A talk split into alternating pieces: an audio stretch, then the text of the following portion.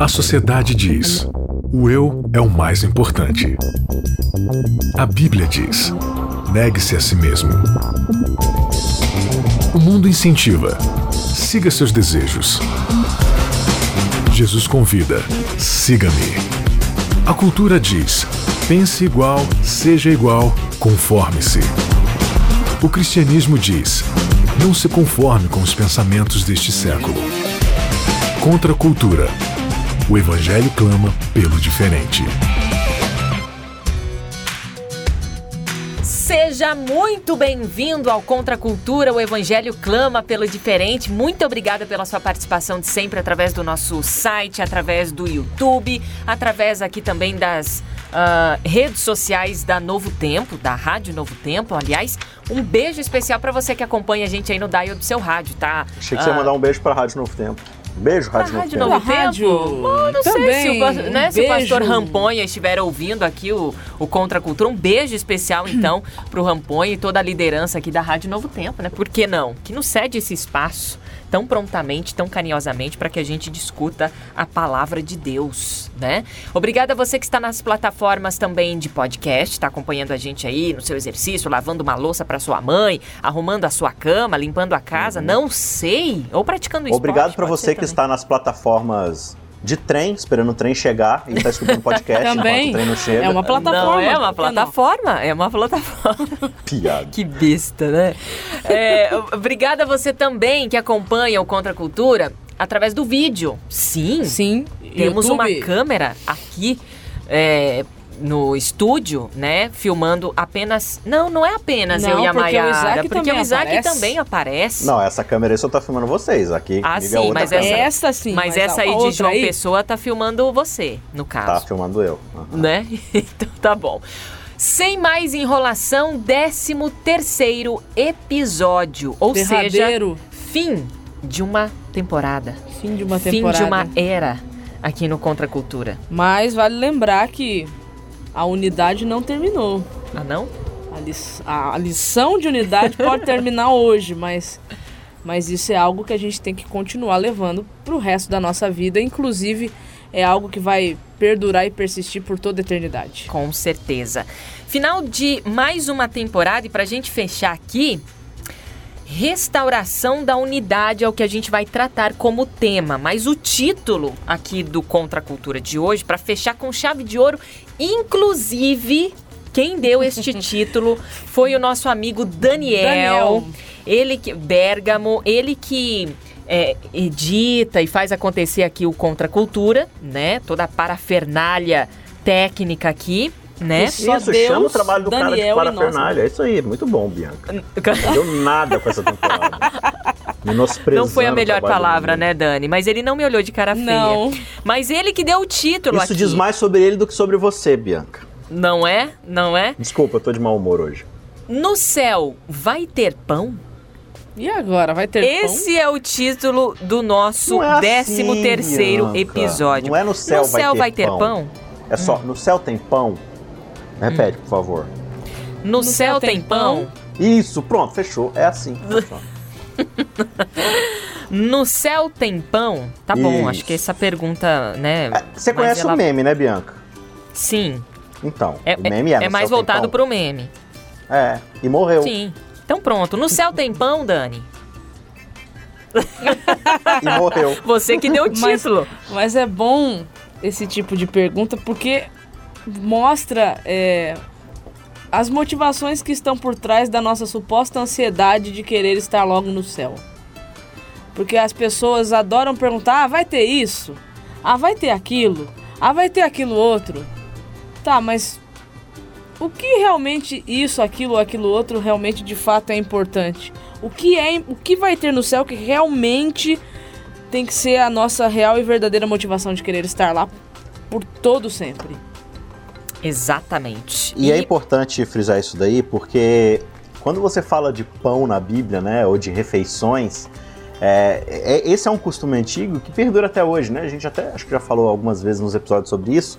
A refeição, esse ato de sentar à mesa, repartir o pão, né? Ele tem essa grande conotação da ideia de relacionamento você sentar à mesa, você não está só comendo, você está dividindo experiências, falando sobre o seu dia, falando sobre as expectativas, sobre suas é, realizações e tudo mais. É, o ato de se sentar para comer é um evento social, né?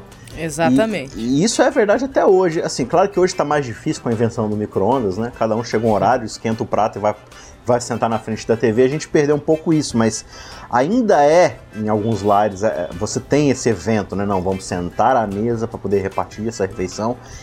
E você percebe que o grande memorial que, que Jesus nos deixou para celebrar uh, a sua presença entre nós, né? E a sua morte, sua ressurreição e a promessa da sua vinda, que é o que a gente vai falar mais propriamente hoje, foi uma refeição, né? Hum. Foi partir o pão. Façam isso. Isso o quê? Dividir esse alimento entre vocês, todas as vezes que comerem em memória de mim, vocês vão estar tá fazendo o quê? Vocês vão estar tá lembrando de que eu sou aquele que re me repartiu entre vocês, né? Então, quando você pergunta assim, no céu tem pão? Sim, porque a gente está falando do céu como esse lugar onde a gente vai chegar e os relacionamentos vão ser restaurados, né? Então a gente vai ter essa, claro, assim, Estou falando em sentido figurado, tanto claro. quanto material, né? Sim. Os dois. Mas sim, nós vamos ter oportunidade de sentar à mesa no céu entre os nossos queridos, nossos familiares, nossos amigos, nossos inimigos, né? Por que não? E repartir com eles o pão, né? Sim, Na presença é do pão da vida. Sim. É.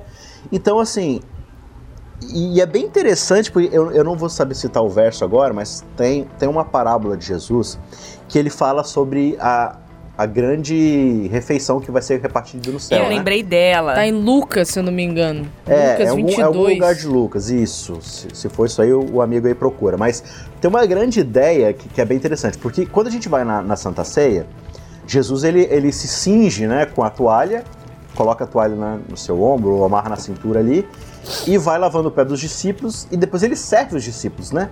A gente fala assim, não, mas Jesus ele deu o exemplo para que a partir dali os outros fizessem.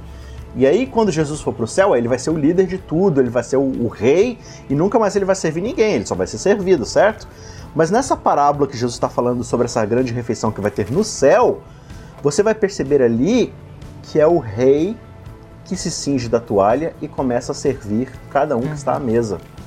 Ou seja, parece que Jesus está meio que profetizando que até lá no céu ele vai continuar nos servindo, porque né? o serviço de Cristo não é algo que ele faz, é algo que ele é. Ele é. O é, serviço exatamente. é uma consequência de quem ele é. Ele é o Deus que nos serve, né?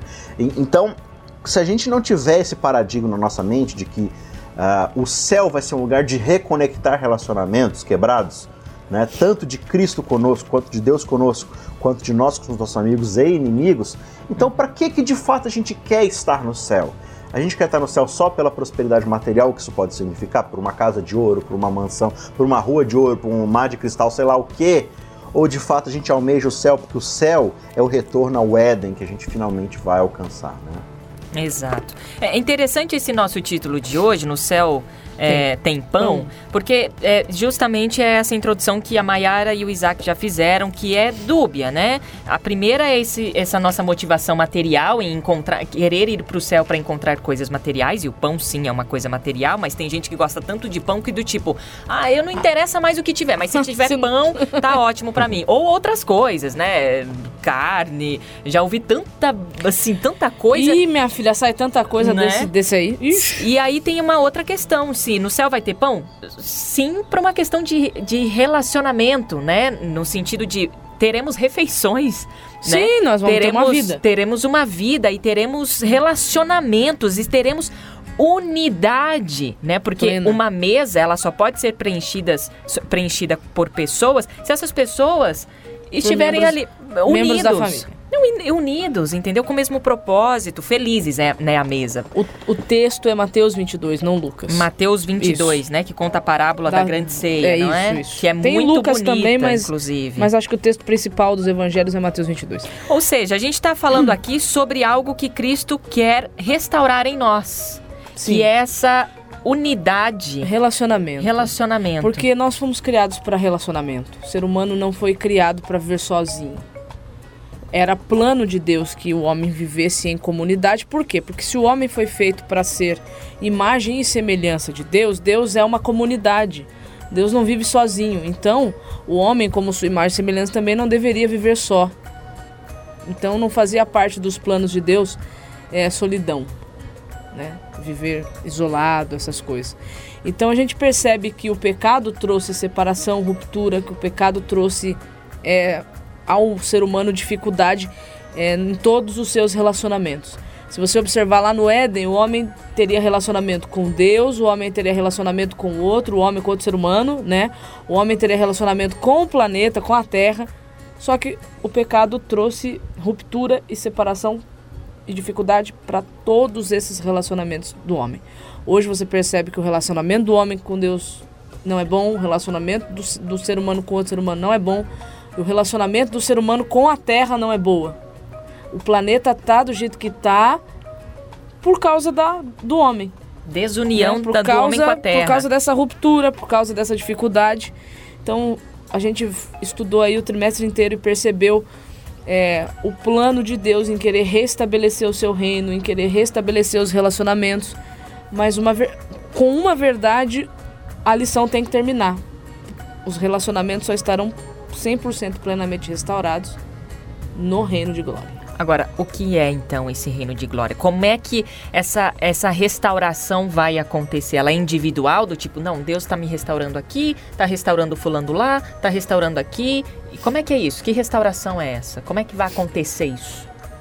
Então, essa restauração, ela, ela, é, ela tem sim o seu âmbito individual, porque o Espírito Santo ele vai trabalhando em cada ser humano. Uhum. Só que essa restauração, ela não fica só no campo individual, porque esse ser humano, ele é restaurado para levar o reino às outras pessoas. E esse levar o reino é você restabelecer conexões, restabelecer relacionamentos, é ser uma ponte de reconciliação entre as pessoas. Agora, Mayara e Isaac, a gente tenta. Hum. Tenta. A gente tenta, né? Eu quero ser uma pessoa melhor, todo dia, eu, sabe? Eu, poxa, né? Vamos melhorar isso, vamos melhorar aquilo, tentar praticar a palavra e tal, mas a gente tenta, não é perfeito. Não. Não, não é perfeito. Ou seja, é, é, é, o, o processo de restauração começa agora, no meu querer. Sim. Mas a perfeição dessa restauração vai acontecer quando? Ou como? Quando o Senhor vier, né? Quando não tem como vier. ser diferente, né? Porque se a gente está falando de justamente de um mundo caído, meu, é, justamente a ideia de você tentar sozinho já denota a ruptura que você tem com Cristo, né? Exato. Uhum. então essa que é a grande ironia da coisa. Não, senhor, pode deixar que eu tento sozinho. Ou seja, você não está confiando em Deus. É, e aí você joga por terra tudo aquilo que foi feito por Cristo, todo o plano da redenção. Por quê? Porque você ainda é orgulhoso o suficiente para falar, não, deixa que eu consigo, né? Peraí, amigo, se você conseguia, para que, que eu fiz tudo que eu fiz?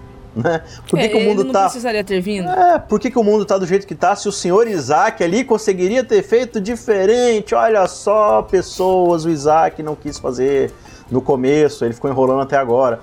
Então, assim, a unidade de verdade, ela primeiro começa entre o ser humano e Deus, que é a imagem e semelhança, né? O ser humano é a imagem e semelhança de Deus. Isso é o que o Éden ensina pra gente se a gente tenta ser qualquer outra coisa que não imagem e semelhança de Deus, a gente está se desconectando, se divorciando da nossa identidade. E sem identidade, como a gente já falou, você não tem propósito nessa terra. Né? Então, sim, é nossa missão tentar viver já aqui aquilo que Deus sonhou para gente lá no Éden desde o começo e aquilo para, para o qual nós estamos nos direcionando. Mas com a consciência de que nós somos seres humanos limitados e que a gente precisa de Deus o tempo todo para qualquer coisa que a gente for fazer. Né? Até para tentar obedecer. E sempre com a mentalidade de que essa obediência imperfeita, incompleta, ainda assim ela é fruto da graça de Deus e não meramente daquilo que nós realizamos por conta própria. Então, por que, que isso é importante para a unidade? Porque se eu entendo que eu sou limitado dentro dos meus relacionamentos, de que eu, por exemplo, vou me relacionar com a Bianca, com a Mayara, e às vezes eu posso ser ríspido, eu posso ser egoísta, eu posso pensar em mim primeiro e aí tratá-las mal, é, e aí vocês, consequentemente, né? A Bianca e o Kiko, casados ali, podem ter uma discussão e brigarem, se afastarem por algum momento. Tudo pode acontecer nesse mundo caído. Só que eu tenho sempre a consciência de que eu sou uma pessoa incompleta por causa do pecado, então isso me dá a perspectiva de entender que o outro também é. E se o outro também é e ele não tem condições de ser perfeito para mim, eu não posso criar expectativas em cima dele que eu não criaria para mim mesmo. Uhum. Então, isso me nivela debaixo de Deus de entender que é a graça de Cristo que é suficiente para todos, igual para todos.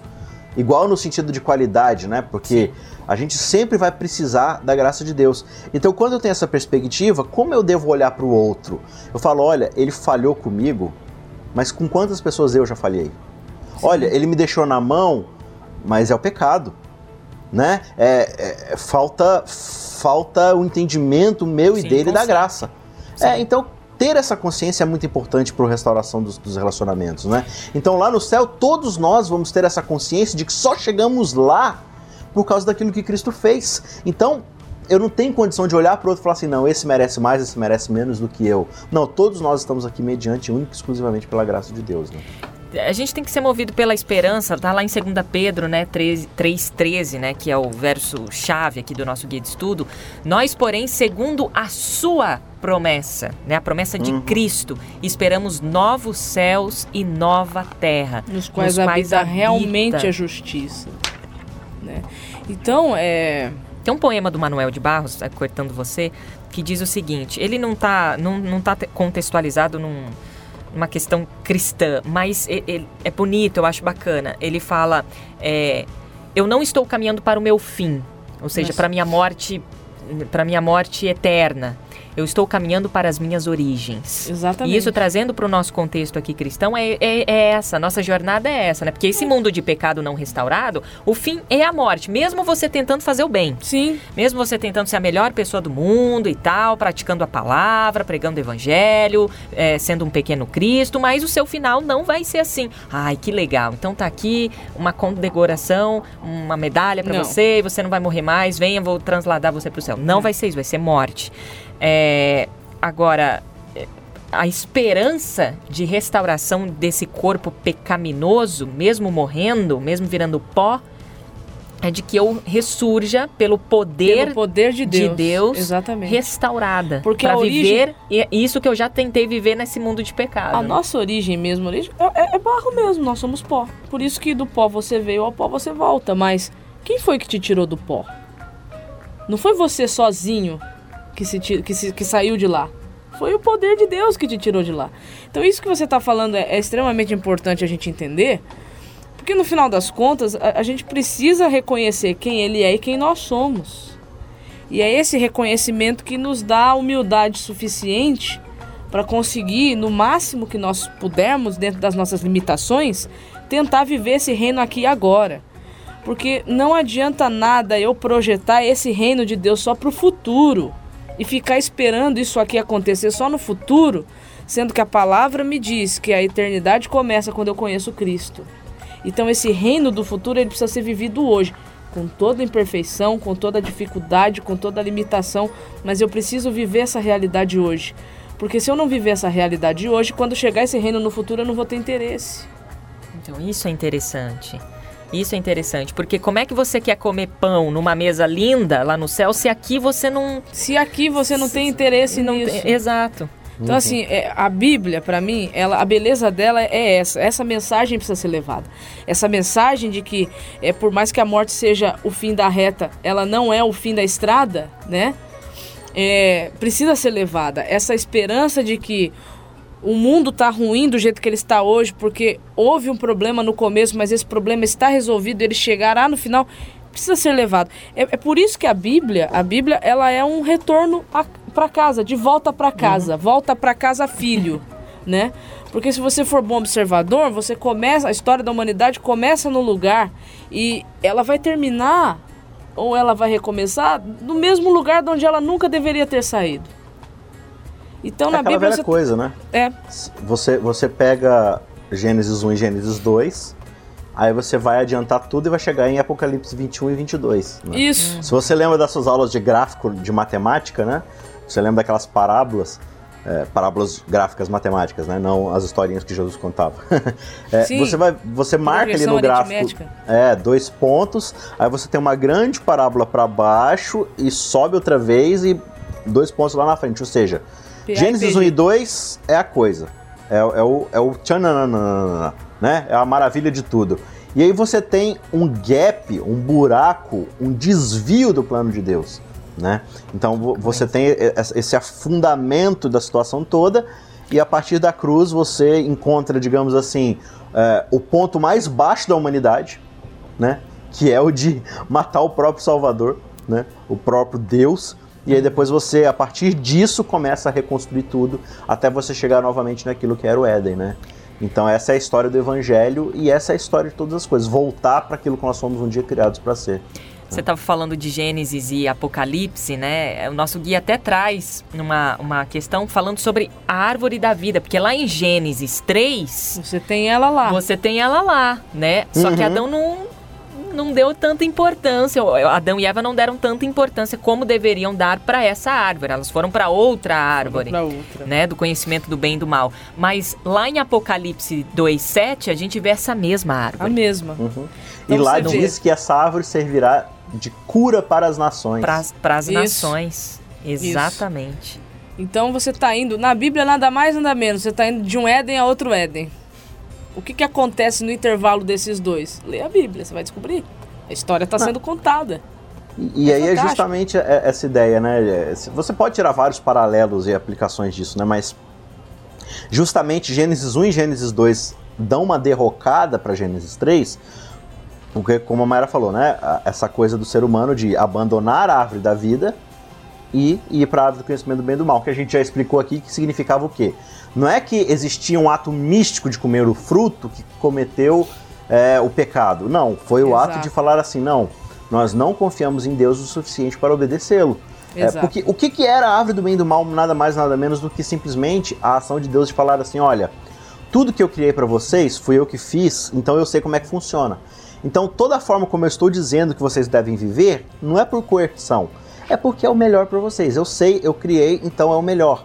Agora, se vocês acham que existe um caminho melhor e vocês não querem obedecer aquilo que eu fiz, comam do fruto. É a saída de vocês. Se vocês comerem do fruto, eu vou entender em alto e bom som que vocês não querem me obedecer, que vocês não querem viver para mim, que vocês não querem seguir aquilo que eu tenho para vocês, e aí vocês sigam a própria consequência de vocês. Só estou avisando que vai ser ruim. As é. consequências serão desastrosas, porque vocês vão estar se desligando de mim. E eu acho bem próprio terminar com essa ideia de, de de uma árvore da vida que serve de cura para as nações, porque você tem a ideia de nações inteiras submetidas ao quê? À verdade de Deus. A Exato. proposta de Deus para essas nações, ou seja, essa denotação de que agora as pessoas confiam em Deus. Elas uhum. entendem que entre a árvore do conhecimento de eu saber o que é certo e errado e agir de acordo com isso, das minhas próprias concepções do que é certo e errado, e eu confiar de que Deus é o doador da vida, da árvore da vida, e que se ele criou a vida, ele sabe como a vida funciona, então eu devo obedecê-lo.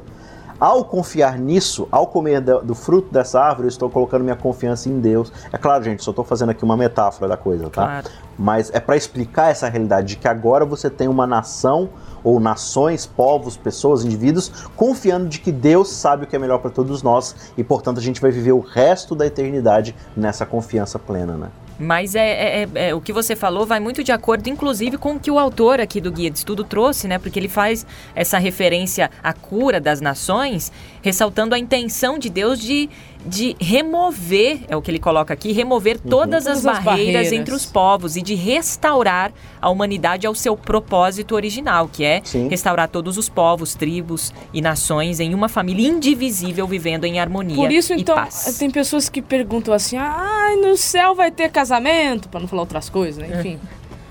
Falo, cara, no céu, cara, assim. Você tá ó, perguntando se no céu vai ter uma pessoa para você se satisfazer sexualmente? É, então, também.